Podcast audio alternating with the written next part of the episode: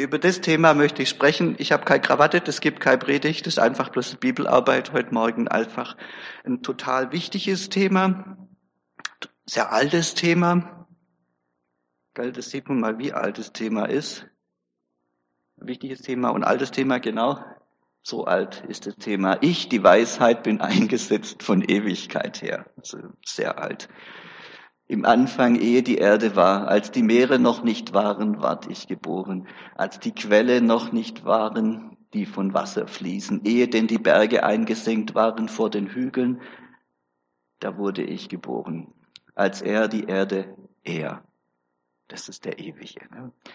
der die Erde noch nicht gemacht hatte, noch die Fluren, noch darauf noch die Schollen des Erdbodens, als er die Himmel bereitete, war ich da als er den Kreis zog über den Fluten der Tiefe, als er die Wolken droben mächtig machte, als er stark machte die Quellen der Tiefe, als er dem Meer seine Grenzen setzte und den Wassern, dass es sie nicht überschreiten nach seinem Befehl, als er die Grundfesten der Erde legte, da war ich als sein Liebling bei ihm. Ich war seine Lust täglich und spielte vor ihm alle Zeit so ein altes Thema ist das Thema der Weisheit. Und es ist ein brandaktuelles Thema. Eines der großen Probleme, die wir heute haben in unserem Bildungssystem, ist, dass man Wissen sehr wohl vermitteln kann, Weisheit aber nicht. Dass man in den Schulen den Kindern zwar Wissen reindröhnen kann, und das macht man ja auch, in Japan noch viel schlimmer als in Deutschland, aber wir erziehen dadurch ja keine besseren Menschen, wenn die Mathematik können oder Physik. Ja? Ähm, dass man den Kopf zwar füllt, füllt, aber das Herz nicht bildet. Und dass Pastoren und Missionare heute die beste Ausbildung haben, die es je gab, das macht uns nicht zu besseren Menschen. Es hapert am zwischenmenschlichen Miteinander. Die meisten Missionare verlassen das Missionsfeld, weil es Krach gibt unter Missionare. Das ist toll, ne? Das, das, das fehlt an Weisheit, heißt das ganz einfach. Wir wissen so viel und wir tun so wenig. Und unser Kopf ist so voll und unser Herz so leer. Wir haben riesen Datenbanken. Keine Generation hatte je so viel Zugriff auf so viel Wissen wie wir. Wir haben unendliches Wissen mit dem Internet. Wir sind keine besseren Menschen dadurch geworden. Wenn wir ein paar Jahrhunderte zurückgehen, dann finden wir Weisheit, diese Mittel gegen eine Welt, die aus den Fugen gerät. Kennt den jemand? Alter schwäbischer Prediger, Friedrich Christoph Oettinger, immer wenn ich in Herrenberg vorbeifahre, denke ich an den. Gib mir Gelassenheit, Dinge hinzunehmen, die ich nicht ändern kann. Gib mir Mut, Dinge zu ändern, die ich zu ändern vermag. Und gib mir die Weisheit, das eine vom anderen zu unterscheiden. 18. Jahrhundert. Das ist Weisheit. Ich möchte das Thema ein bisschen tiefer angehen.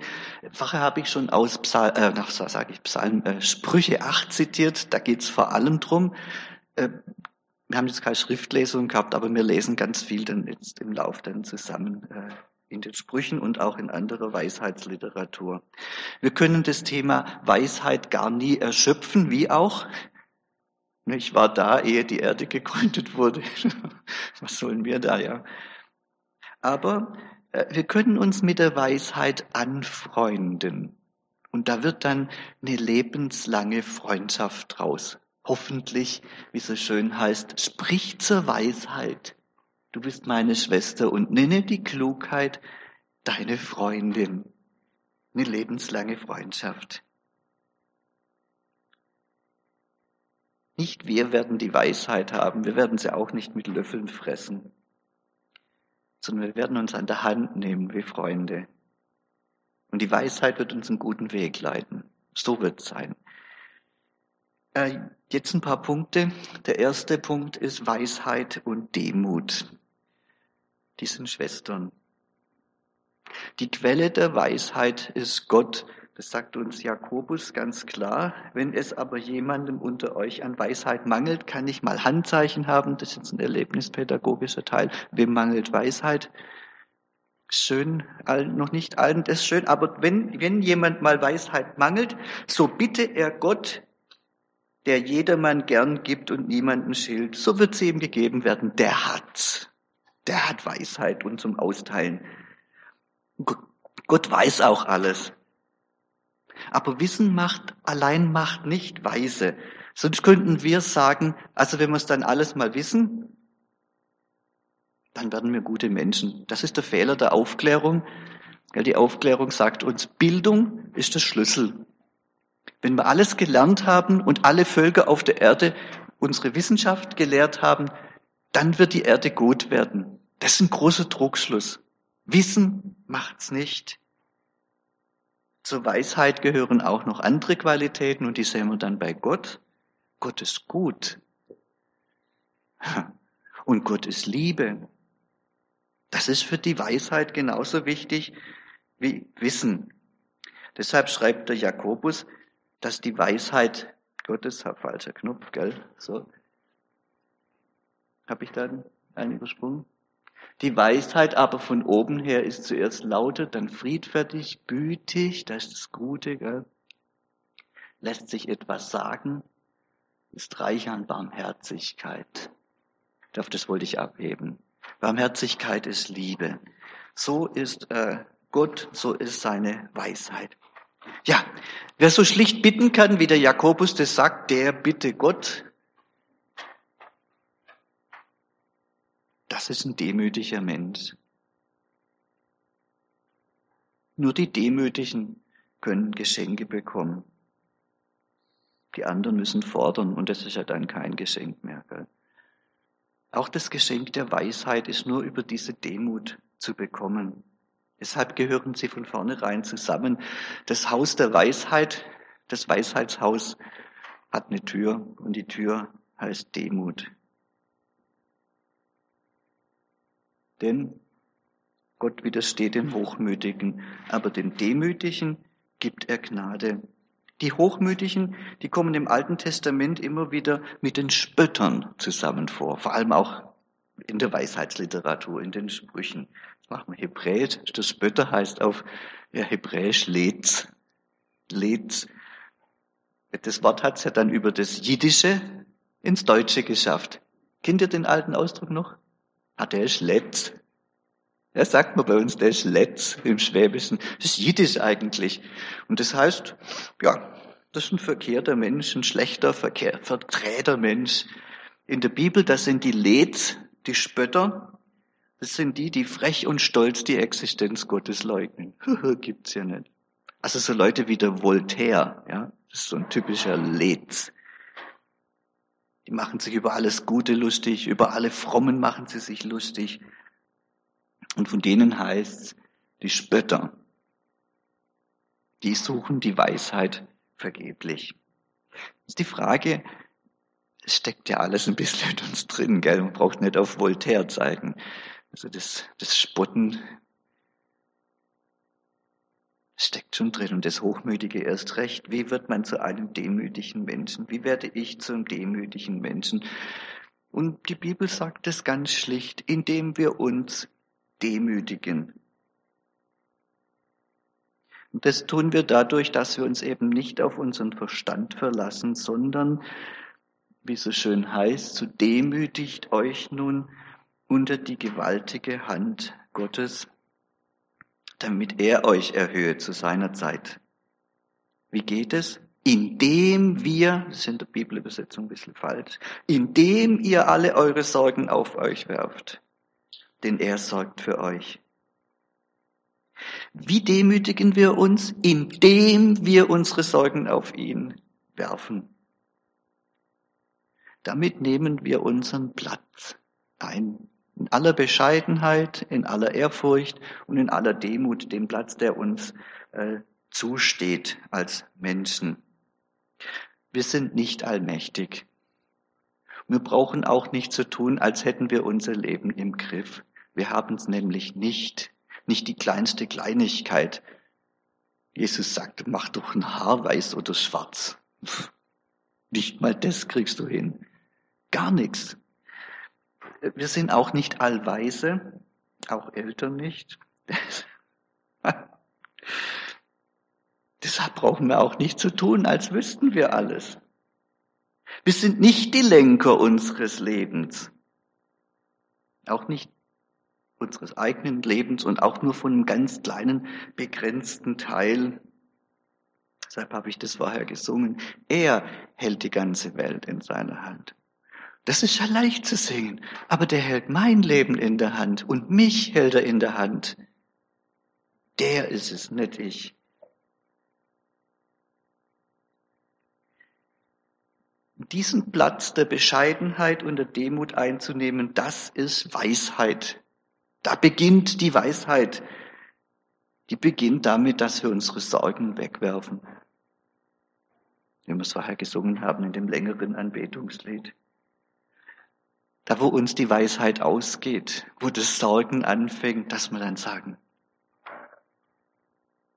Hiskia war das, der den Brief aus, ich mag die Stelle, wie der den Brief kriegt und mit seinem Latein am Ende ist und dann geht er in den Tempel und breitet den Brief so so vor Gott aus und sagt, da lesen mal. So sollen wir unsere Herz ausbreiten vor Gott und sagen, das, ich weiß nicht mehr. Das sind dann auch sehr kurze Gebete und sehr stille Gebete. Diese Einstellung geht gegen unsere verdrehte Natur. Und diese verdrehte Natur ist unsere eigentliche Natur. Wir sind nicht eigentlich gut und ein bisschen so von Gott macht's dann schon vollends. Wir sind da dagegen. Wir wollen sein wie Gott. Wir sind Kinder von Adam und Eva. Und das ist die totale Verdrehung von aller Weisheit. Ich bin oben und Gott ist unten. Weisheit beginnt mit Demut. Ich bin unten und Gott ist oben. Da sind wir dann oben. Und das ist auch bei Christen so. Machen wir uns nichts vor. Da wohnt der Heide hier. Heide ist nicht draußen. Der wohnt hier. Ich möchte mal ganz, ganz persönlich wie mir das so geht. Wenn ich bete und meine Sorge vor Gott ausschütte, was mache ich denn da? Hm?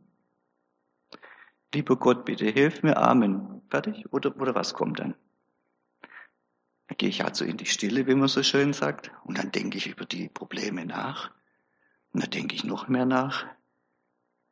Da bleibt mir auch wach liegen. Wir haben immer noch die Hände gefaltet.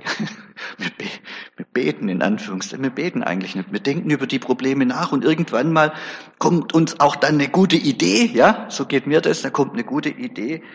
Und dann bitte ich Gott, ja Gott, jetzt, und jetzt gib mir bitte die Kraft, das auch zu tun. Bitte leite doch diesen Plan jetzt, den ich mir da ausgeheckt habe hat sich eigentlich nichts geändert. Bloß dass ich die Hände gefaltet habe. Da ist immer noch, ich bin der, der den Plan macht, im Gebet. Ne? Und Gott ist der dann, der das dann segnen soll. Ich plane und lenke und Gott mit, gibt mir die Kraft dazu. Im Grunde stelle ich mich da sogar Gott, über Gott noch. Also so sehen meine Gebete oft aus. Ich weiß nicht, wie es euch geht. Wie soll es denn richtig sein beim Beten? Oh, das Vaterunser ist so kurz sagt Jesus ja auch was. Also, Entschuldigung, aber meine Kinder würden sagen, so die, die kleineren, was laberst? Ja, so auf Neudeutsch, ja. Hey, was laberst? Was? Er benutzt tatsächlich so ein Wort wie labern, ja, im Griechischen. Den da. Was, das machen die Heiden. Die denken, sie müssten Gott erst informieren. Ihr betet so kurz. Vater unser, fertig. Er weiß es doch schon alles. Ja, wie sollen wir es machen? Wie sollen wir richtig beten? Jetzt müssen wir schauen, wo hat der, äh, wo hat der Jakobus diesen Platz her, alle eure, äh, diesen Vers her, alle eure Sorgen werft auf ihn. Das ist ja ein Zitat aus dem Alten Testament im Psalm 37, Vers 5. Befiehl dem Herrn deinen Weg und vertrau auf ihn, er wird es fügen. Wörtlich heißt, das haben wir vorher gesungen, gell? Wörtlich heißt es da, wälze deinen Weg auf den Herrn. Hebräisch, wälze deinen Weg auf den Herrn. Wir haben das im Deutschen ja auch so eine ähnliche Redewendung, oder? Was tun wir mit wälzen oder abwälzen? Ja, ja aber da gibt's da gibt's eine Redewendung. Was tut man abwälzen? Verantwortung tut man abwälzen. Ja, weg auf den anderen abwälzen. Äh, der typische Ausdruck, wir wälzen Verantwortung ab. Ist ein negativer Ausdruck, aber es geht in die richtige Richtung. Das heißt, Gott die Verantwortung fürs Leben geben. Du hast die Verantwortung. Das heißt auch, du hast die Führung. Neutestamentlich ausgedrückt heißt das Nachfolge. Nachfolgen. Du hast die Führung, ich folge nach. Damit sind wir beim nächsten Punkt. Weisheit hat es auch mit Gehorsam zu tun. Gehorsam. Das wird in der Weisheitsliteratur immer wieder betont. Weisheit hat mit Hören zu tun. Im Hebräischen ist Hören und Gehorchen ist, ist, ein, ist ein Wort nur, gell? Weisheit hat mit Gehorchen und mit Horchen zu tun. Da heißt so schön, die Furcht des Herrn ist der Anfang der Erkenntnis. Die Toren verachten Weisheit und Zucht. Zucht ist übrigens, das kommt jetzt ja auch mit Vater und Mutter, gell? Zucht ist nicht die Route, sondern Zucht ist das, was mir meine Eltern sagen. Das ist Zucht. So erziehen züchtigen Eltern. Und ein weiser Mensch, der gehorcht der Zucht, der heißt es, mein Sohn, gehorche der Zucht deines Vaters und verlass nicht das Gebot deiner Mutter. Wir müssen das jetzt auch politisch korrekt, gell? Mein Sohn, meine Tochter, gehorche der Zucht deiner Eltern und dem Gebot deiner Eltern so irgendwie, ne? Also, das gilt für alle, nicht nur dem Sohn. Gehorsam, sich sagen lassen, Zucht, Zurechtweisung annehmen. Das gilt bis hinein ins Neue Testament. Haben wir vorher bei Jakobus schon mal gelesen, blende ich noch mal ein. Die Weisheit lässt sich sagen. Es wird so unheimlich schwer. Wenn jemand zu dir herkommt und sagt, jetzt muss ich dir mal was sagen. Das ist brutal. Und vor allem, wenn es die Eltern sind, ist ja doch also im bestimmten Alter. Heute höre ich mir gern mal einen Rat von meinen Eltern an, aber das war früher auch schwieriger, klar. Weisheit gibt mir Gott in der Regel durch andere Christen, gell? Und durch andere Menschen. Ich habe sehr viel Weisheit von meinen Lehrern bekommen.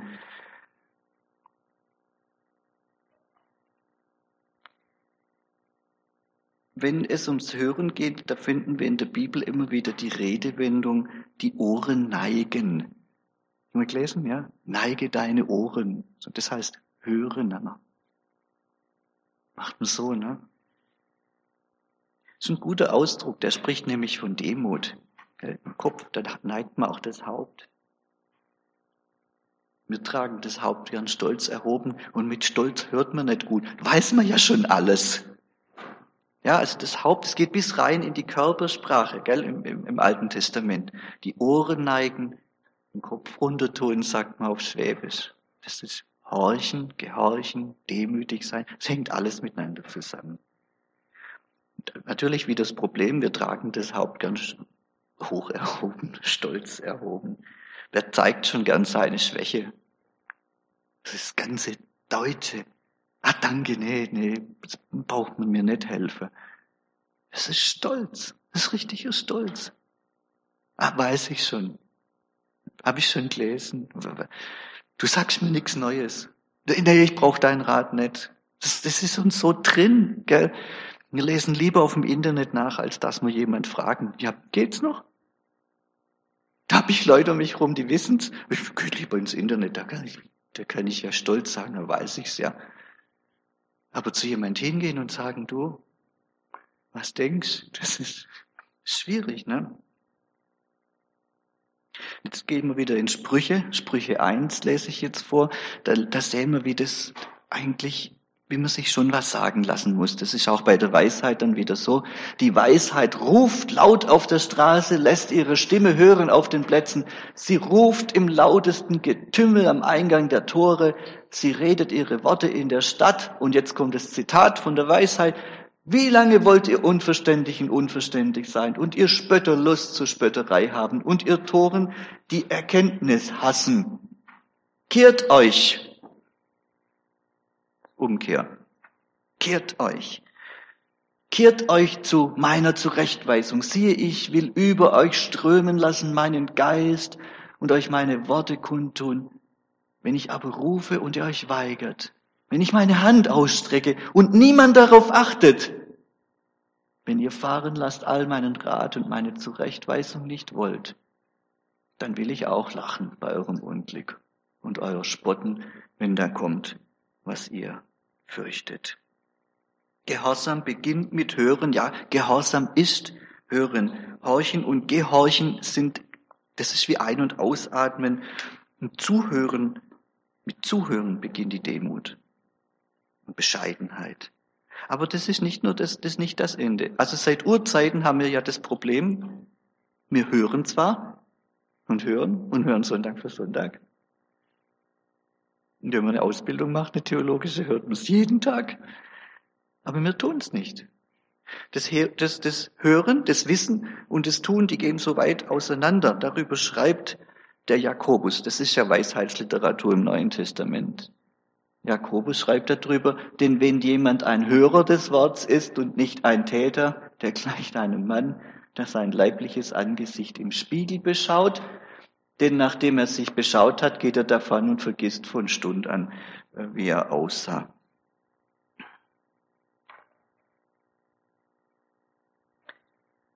Das ist schon traurig. Hören bringt nichts. Selig wird man durch die Tat, das sagt auch der Jakobus. Wie dumm, wenn man nur hört und nicht handelt. Was für ein Tor, der nicht handelt. Genau das sagt Jesus im Ende von der Bergpredigt. Jakobus und Jesus, die sind sich da sehr einig. Und manche meinen, der Jakobus gehört raus aus der Bibel. Also der Martin Luther hat es gemeint. Er hätte gern einen Ofen mit dem Jakobus geheizt, hat er gesagt. Nee, das gehört zusammen. Jesus hat gesagt, wer diese meine Rede hört und tut sie nicht, der gleicht einem törichten Mann, das ist das Gegenteil von Weisheit, der sein Haus auf Sand baute. Torheit ist das Gegenteil von Weisheit. An Wissen fehlt's nicht. Unser Problem in den Kirchen ist ja nicht, dass wir nichts wissen täten. Wir wissen ja mehr als die meisten Menschen, Generationen von Christen vor uns. Es fehlt an, es fehlt an der Weisheit. Es fehlt an der Demut. Es fehlt am Gehorsam und dann es fehlt am Handeln. Wenn Jesus vom Gehorsam spricht, dann nennt er da oft das, da hat er dann oft das Wort Nachfolge. Nachfolge heißt ganzer Gehorsam. Und das ganz ist wichtig. Nicht nur dann und wann, sondern immer, den ganzen Tag und jeden Tag. Im Englischen sagt man 24-7. Ja, 24 Stunden, sieben Tage und das ganze Jahr und dann wieder. Das ist Nachfolge. Nicht nur dies oder das, was mir im Neuen Testament jetzt gefällt und das andere eben nicht, sondern alles ganz und gar. Jesus sagt, wenn mir jemand nachfolgen will, dann verleugne er sich selbst und nehme sein Kreuz auf sich und folge mir nach.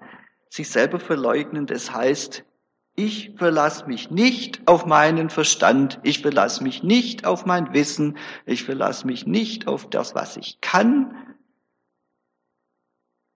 sondern ganz auf ihn. Das heißt, ich stelle mich unter das Wort von Jesus, nicht darüber, sondern darunter das Kreuz auf sich nehmen, das hat ja eigentlich nichts mit Martyrium zu tun. Ich habe da immer ein bisschen die Panik gekriegt bei dem Wort. Oh je, Martyrium, Kreuzigung, ja, Arbeitslager für Christen. Das ist auch im Topf, ja, aber das, ich denke nicht, dass Jesus das da gemeint hat. Ich denke, er hat was anderes gemeint.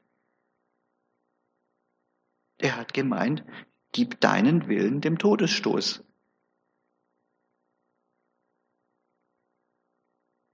Niemand kann zwei Herren dienen. Du kannst auf deinem Herzensthron nicht Jesus haben und dich selber. Oder mal so, mal so. Das geht einfach nicht. Der Adolf Schlatter hat es ganz interessant erklärt. Er hat gesagt, Kreuz auf sich nehmen heißt, den Zentrum des Willens, jetzt nehmen wir mal an, der ist hier im Herzen oder im Kopf, hinaus verlagern in Jesus. Hier ist mein Wille, das ist das, was mich steuert.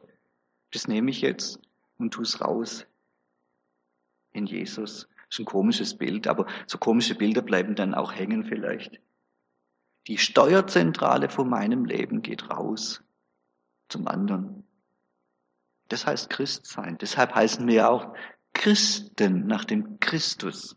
Das ist Nachfolge, weniger nicht. Jetzt kommt natürlich gleich, geil, hat es das ist dann Kadavergehorsam. Damit kann ich nichts anfangen als Christ. Jetzt kommen wir zum nächsten Punkt. Das ist nicht Kadavergehorsam, denn es kommt Weisheit und Liebe. Gehorsam ohne Liebe führt nicht den Weg zur Weisheit. Warum? Weisheit umschließt den ganzen Menschen und da gehört auch die Liebe dazu. Man kann den Menschen nicht aufteilen. Der Mensch ist, wie man so schön heute modern sagt, holistisch, ja. Holistisch, das ist so ein, wie eine Kugel. Da kann man nichts abschneiden. Dann ist keine Kugel mehr. Und vom Mensch kann man auch nichts rausnehmen. Also Gehorsam ohne Liebe, das, dann, dann stimmt's nicht mehr. Der Mensch ist ein ganzes Was nicht ganzheitlich ist, ein Gehorsam, der keine Liebe ist, das zerteilt den Menschen und was den Menschen zerteilt, das zerstört ihn. Gesetzlichkeit zerstört den Menschen. Gesetzlichkeit ist Gehorsam ohne Liebe. Gesetzlichkeit zerstört den Menschen. Das Herz der Weisheit ist die Liebe und die Gottesfurcht. Die Weisheit ist der Anfang, die Quelle, die Triebfeder, die Kraftwelle, der Herzschlag der Weisheit. Da im Zentrum sitzt die Liebe. Die macht es alles. Gottesfurcht und Demut sind Schwestern, die Liebe gehört dazu.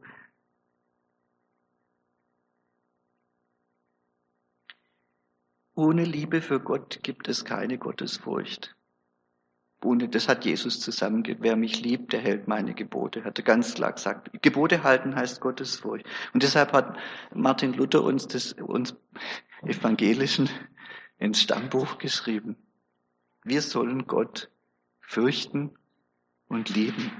Das sind keine Gegensätze. In der Weisheit kommt es zusammen. Wir sollen Gott fürchten und lieben. Wie komme ich da drauf? Ich möchte es auch biblisch begründen. Gell? Warum äh, gehören Weisheit und Liebe zusammen. Zuerst einmal heißt es ganz ausdrücklich hier. Das finde ich einen sehr schönen Spruch. Zuerst heißt es, damit das steht da nicht, in Sprüche 8, Vers 7 steht, ich liebe, die mich lieben. Das sagt die Weisheit. Die Weisheit sagt, ich liebe, die mich lieben. Also da haben wir Liebe und Weisheit zusammen. Da ist ein bisschen verschlüsselt, aber man merkt in diesen Versen hier jetzt doch, ganz arg, da steckt Liebe dahinter. Also jetzt keine romantische Liebe, aber so richtige. Wenn du die Weisheit suchst wie Silber, das ist Liebe. Wenn du nach ihr forschst wie nach Schätzen, was da für ein, Zug dahinter steckt, ja, dann, dann wirst du die Furcht des Herrn verstehen und die Erkenntnis Gottes finden. Jetzt sage ich was, Erkenntnis heißt in der Bibel immer Liebe. Das ist nicht da, sondern da Erkenntnis. Also Adam erkannte sein Weib. Ne? Also das ist Liebe vom Feinsten. Ja? Er Erkenntnis, das sagt die Bibel. Das Wort Erkenntnis, wenn es um Gottes Liebe geht. Der Herr gibt Weisheit und aus seinem Munde kommen Erkenntnis und Einsicht. Er lässt es den Aufrichtigen gelingen, beschirmt die Frommen, das ist ein Liebesbegriff, er behütet die Rechtun und bewahrt den Weg seiner Frommen. Fromme sind die Treuen und die Treuen sind die, die lieben. Da hängt das alles äh, miteinander zusammen. Du wirst verstehen, Gerechtigkeit und Recht, Frömmigkeit und jeden guten Weg, denn Weisheit wird in dein Herz eingehen und Erkenntnis, wieder die Liebe, wird deiner Seele jetzt kommt ein sehr emotionaler Ausdruck, wird deiner Seele lieblich sein. Also Liebe und Weisheit gehören sehr eng äh, zusammen. Jetzt komme ich zum Geheimnis. Das ist der letzte Punkt. Die Weisheit und ihr großes Geheimnis.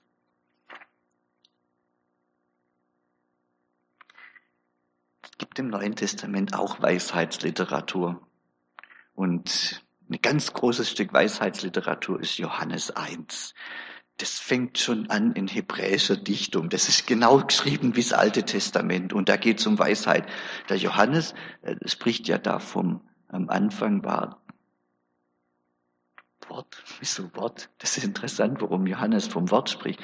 Der, die Griechen, also Johannes hat es für die Griechen geschrieben, ja, griechisch denkende Menschen. Und die haben auch, die sprechen auch von Weisheit.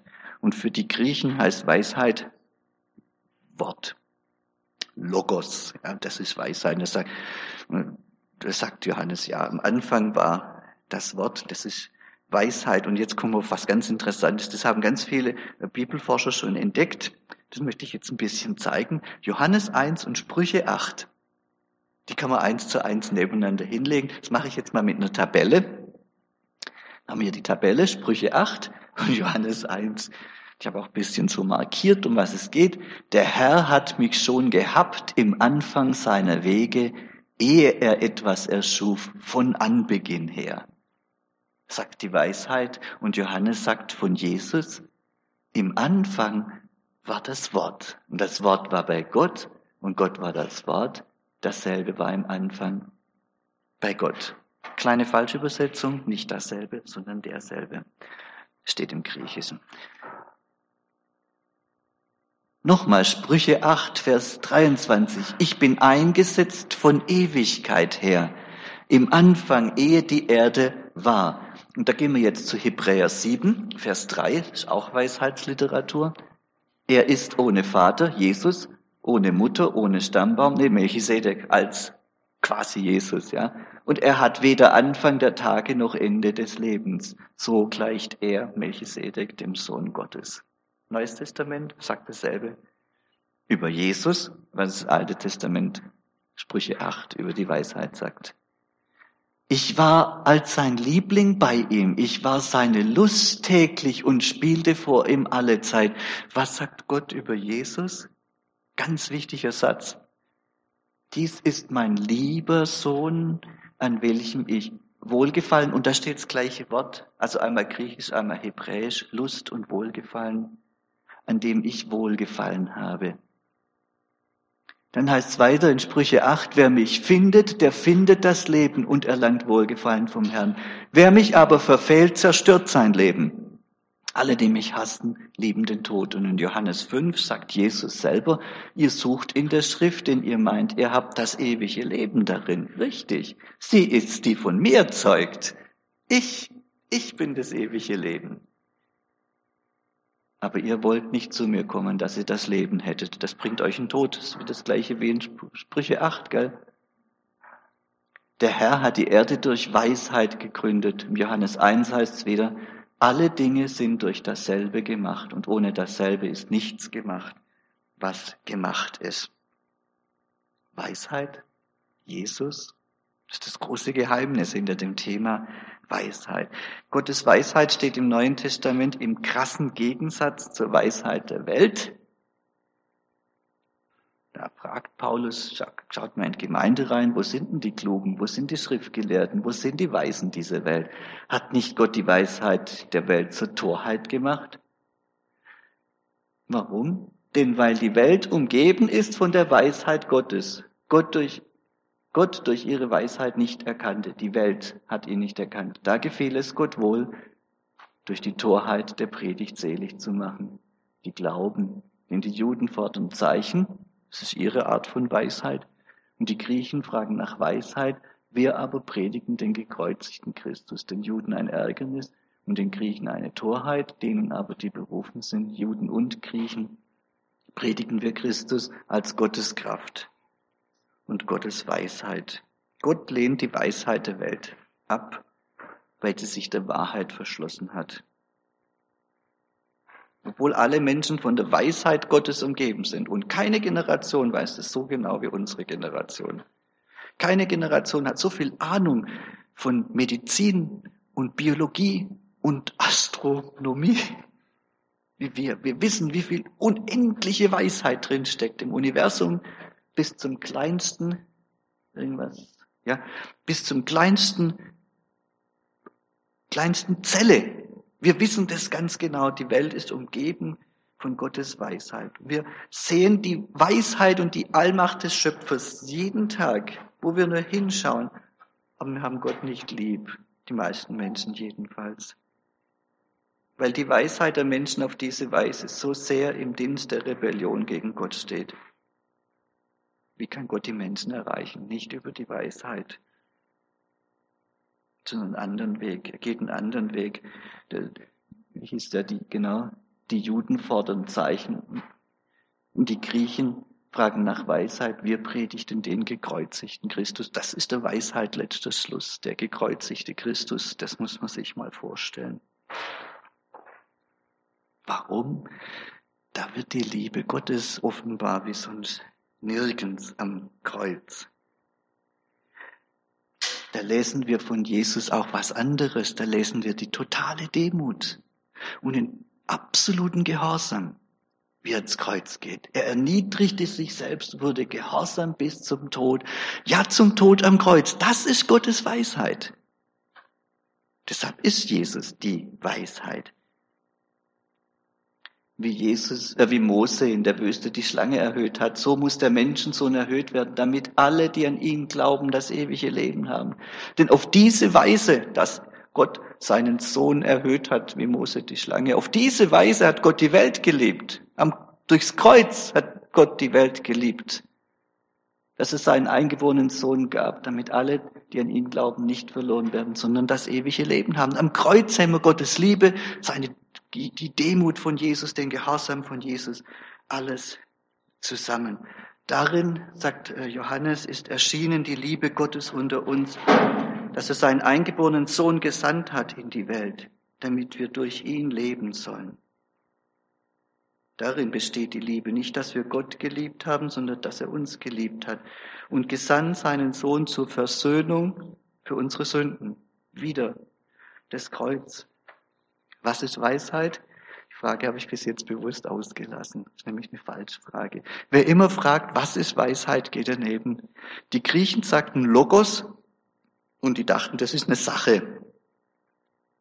Deshalb sagten sie das Logos. Und der Johannes sagt, ja, Logos. Am Anfang war Logos das Wort. Und dann, dann macht er die griechische Grammatik kaputt. Er sagt, der Logos weil es eine Person ist. Er dreht das Ganze um, er sagt, Weisheit ist nicht etwas, Weisheit ist jemand, das ist der Christus. Das Neue Testament sagt zusammenfassend, das Geheimnis Gottes ist in Christus, in welchem verborgen liegen alle Schätze der Weisheit und der, kommt die Liebe wieder, der Erkenntnis. Weisheit ist wie ein verborgener Schatz, der Schatz im Acker, und das ist der Herr Jesus selber. Den sollen wir gewinnen, den sollen wir finden und kriegen, koste es, was es wolle. Da haben wir ja schon mal drüber gesprochen. Alles hergeben für diesen Schatz. Ein Riesentausch. Und mit diesem Tausch bekommen wir auch mehr, als wir uns vorstellen können, mit diesem Jesus, wenn wir mit dem tauschen. Er schenkt uns das neue Herz, das demütige Herz, das Herz aus Fleisch, das hören kann, die Ohren aus Fleisch, die hören können. Er schenkt uns ein ganzes, aufrichtiges Herz. Er schenkt uns ein Herz, das sich in Bescheidenheit und Demut beugen kann. Er befreit uns durch seinen Geist zum Gehorsam. Das ist Weisheit. Er selbst hat sich zu Tode geliebt für uns und gießt diese Liebe jetzt ein in unsere Herzen. Das ist Weisheit.